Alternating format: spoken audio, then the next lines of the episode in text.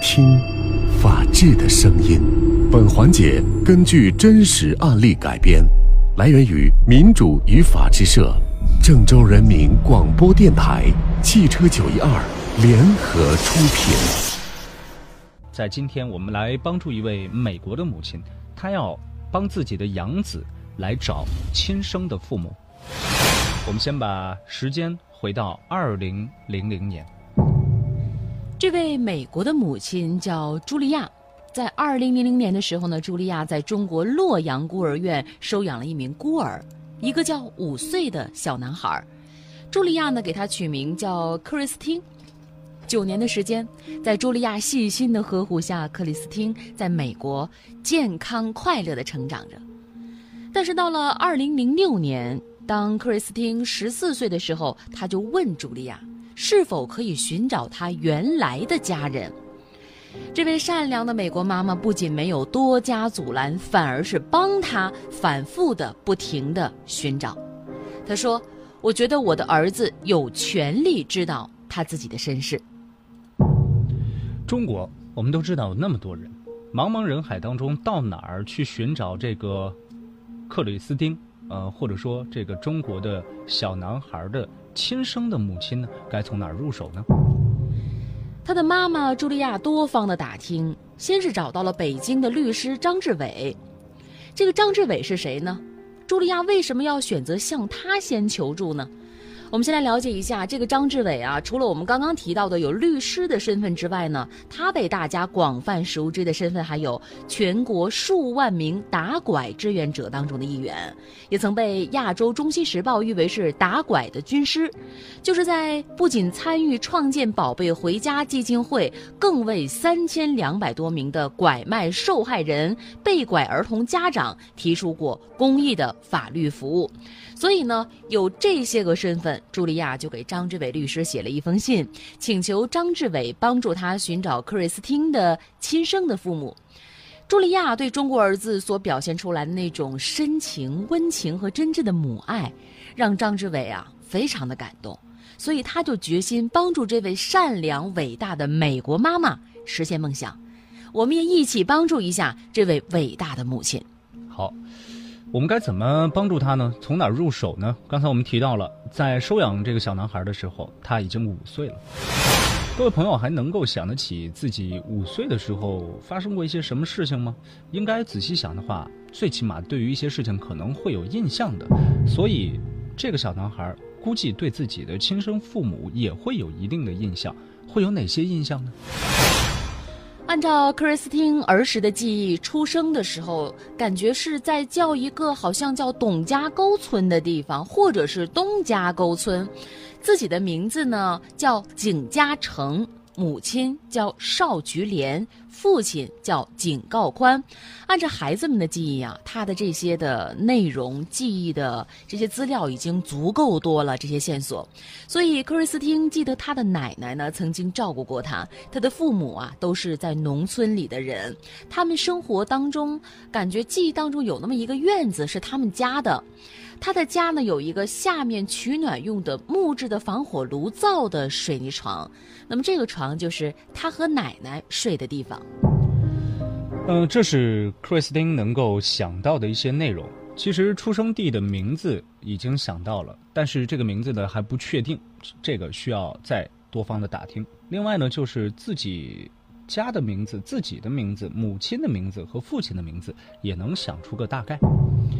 包括这个事情呢，呃，其实如果要继续寻找他的亲生父母的话，首先是应该来到这个地方，也就是来到收养克里斯汀这个地方，那就要去洛阳孤儿院去看一看。在微信上有朋友说可以从这个克里斯汀曾经待过的孤儿院找线索，那么我们就去洛阳的孤儿院试试吧。在收养记录当中呢。洛阳孤儿院给克里斯汀记载的名字是党子阳，就是因为收养的孤儿呢，他们都姓党，但是平时孤儿院里都喊他作家成，啊，就是有没有名字上的错乱呢？就连孩子进入孤儿院的时候，他自己也说不清楚了。所以孤儿院当中关于党子阳的档案资料就显示说，他在一九九九年二月二十七号被遗弃在了河南省洛阳市西工区中州路一个工业商业楼宇的天桥下边。而且也发现呢，当天被洛阳市公安局西宫分局唐公路派出所送到孤儿院，这个消息也是属实的。可是，当年在孤儿院照顾克里斯汀的保姆说呢，他是一九九七年或者九八年被送来的，时间上有出入。那么，在美国母亲茱莉亚手中呢，还有一张别人在一九九八年访问孤儿院的时候给克里斯汀的拍照的留念。也就是说，有点乱了。这个乱呢是时间上面的一个错乱，在档案上面显示的是九九年二月二十七号被发现的，而之前呢，有人说是在九七年或者九八年的时候他就被送进来了，而且在九八年的时候还有照片为证，那为什么档案上显示的他是在九九年被遗弃的呢？根据克里斯汀的记忆呢，他的父亲啊经常是去洛阳卖粮食。那个时候呢，有牦牛或者是类似那样的动物，他们家有，他感觉当中有那个记忆。还有就是有玉米地、土豆地，他们在一些食物当中呢，经常会用到醋，因为他小的时候就喜欢在自己的食物当中放一些醋，感觉提味儿。他们应该还经常吃蒜，因为克里斯汀可以吃生的大蒜，并且特别喜欢。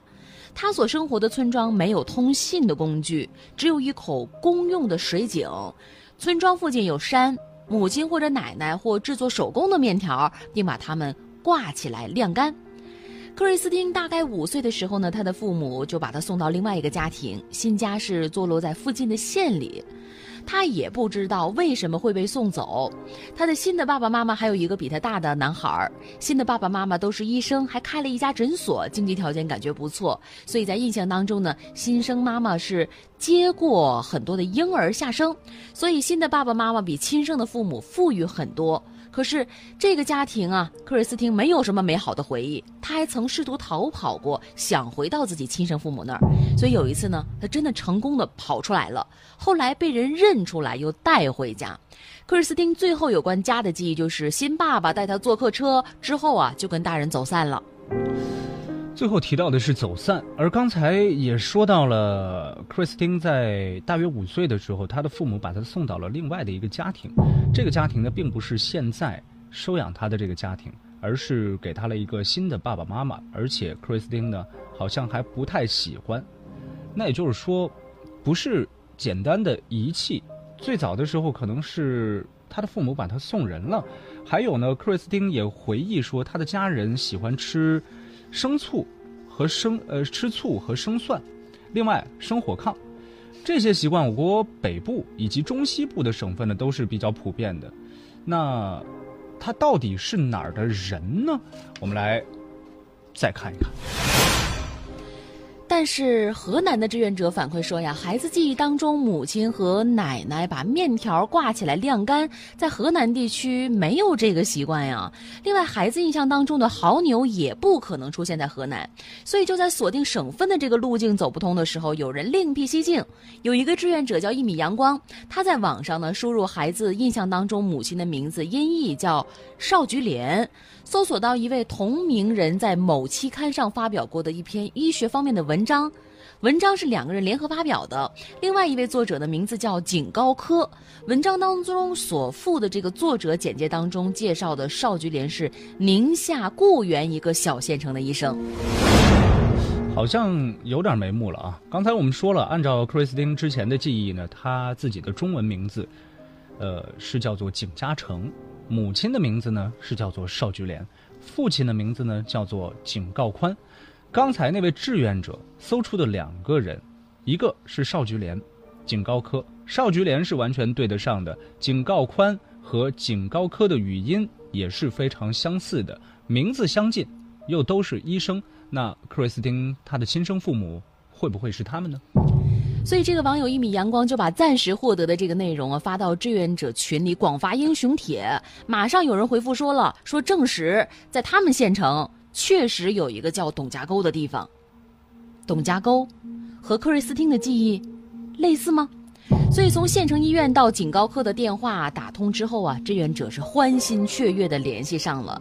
可是意外还是发生了，对方否认自己曾有孩子丢过，还马上就把电话给挂断了。再打过去的时候呢，没人接了。志愿者并没有因此而气馁，几经周折，宁夏当地的志愿者和警高科医院的同事又联系上了，侧面了解到警高科早年确实有一个儿子丢了。这一信息。让志愿者们信心大增。你不是电话不接吗？耐心的志愿者就通过不断的发送短信向警高科说明事情的来龙去脉。在取得信任之后，志愿者终于和警高科进行了通话。通过前后比对印证啊，这对夫妻数年前丢失的男孩，在年龄啊、经历啊、生活呀这种各样的环境，都和克里斯汀的记忆。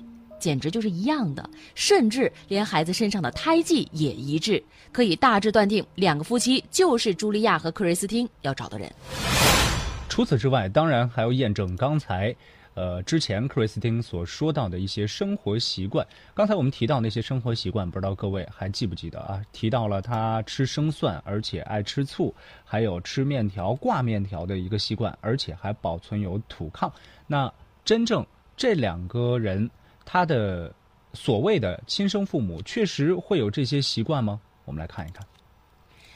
整个事情的经过呢，是在一九九七年的一天啊，景高科带着儿子坐客车从县城回乡下探望老人，就在这样一个途中，景高科下车买东西，回来之后发现客车走了，自此就没了孩子的音信。当年的情况大致还原了。但可能听到这儿啊，人们有一个不解的疑惑，就是当年景氏父子乘坐的宁夏某县开往下面村子的客车，按常理说呢，客车的终点也只会是在县城。可是孩子们为什么就发现在一千多里之外的洛阳呢？孩子是怎么去的洛阳呢？有志愿者猜说呀，这克里斯汀走失之后呢，遇到的是人贩子把他给拐走的，否则孩子不会出现在千里之外的洛阳。至于孩子最后为什么会顺利的逃脱控制，在洛阳街头流浪，这一期间肯定还有很多的故事，但现在已经没有人知道了。丢了孩子之后的警高科是内疚多年呐，也寻了多年，期间夫妻俩还被人冒名骗过。所以说，当志愿者最初打来电话的时候，警高科才拒绝承认那是自己丢过的孩子。在给志愿者的信中呢，警高哥写道说：“你们辛勤努力，重圆了我家近十二年的迷梦。我是一名内科医生，是一个好丈夫、好儿子，但我肯定不是一个好爸爸，因为我没有尽到一个爸爸的责任。母亲、妻子及所有家里人都埋怨我疏忽大意，现在总算是看到了一缕的阳光啊！”二零零九年八月二十八号，在各方的帮助之下，茱莉亚带着克瑞斯汀回到了中国认亲。克瑞斯汀的亲生父母、二叔奶奶也被接到北京见面。八月二十九号，张志伟和数名宝贝回家的志愿者在北京的某酒店见证了激动人心的团聚时刻。以上为各位。播出的是今天午间那视野的真实案例改编的环节法则。感谢我们的合作单位为我们提供素材，中国法学会民主与法制社为我们提供的真实案件。同时，今天是二零一六年六月一号，很多家长呢可能会带着孩子去玩、去逛、去商场买东西。这个案例也想给各位家长们提个醒：带着孩子外出，安全是第一位的，希望都能够看紧自己的孩子。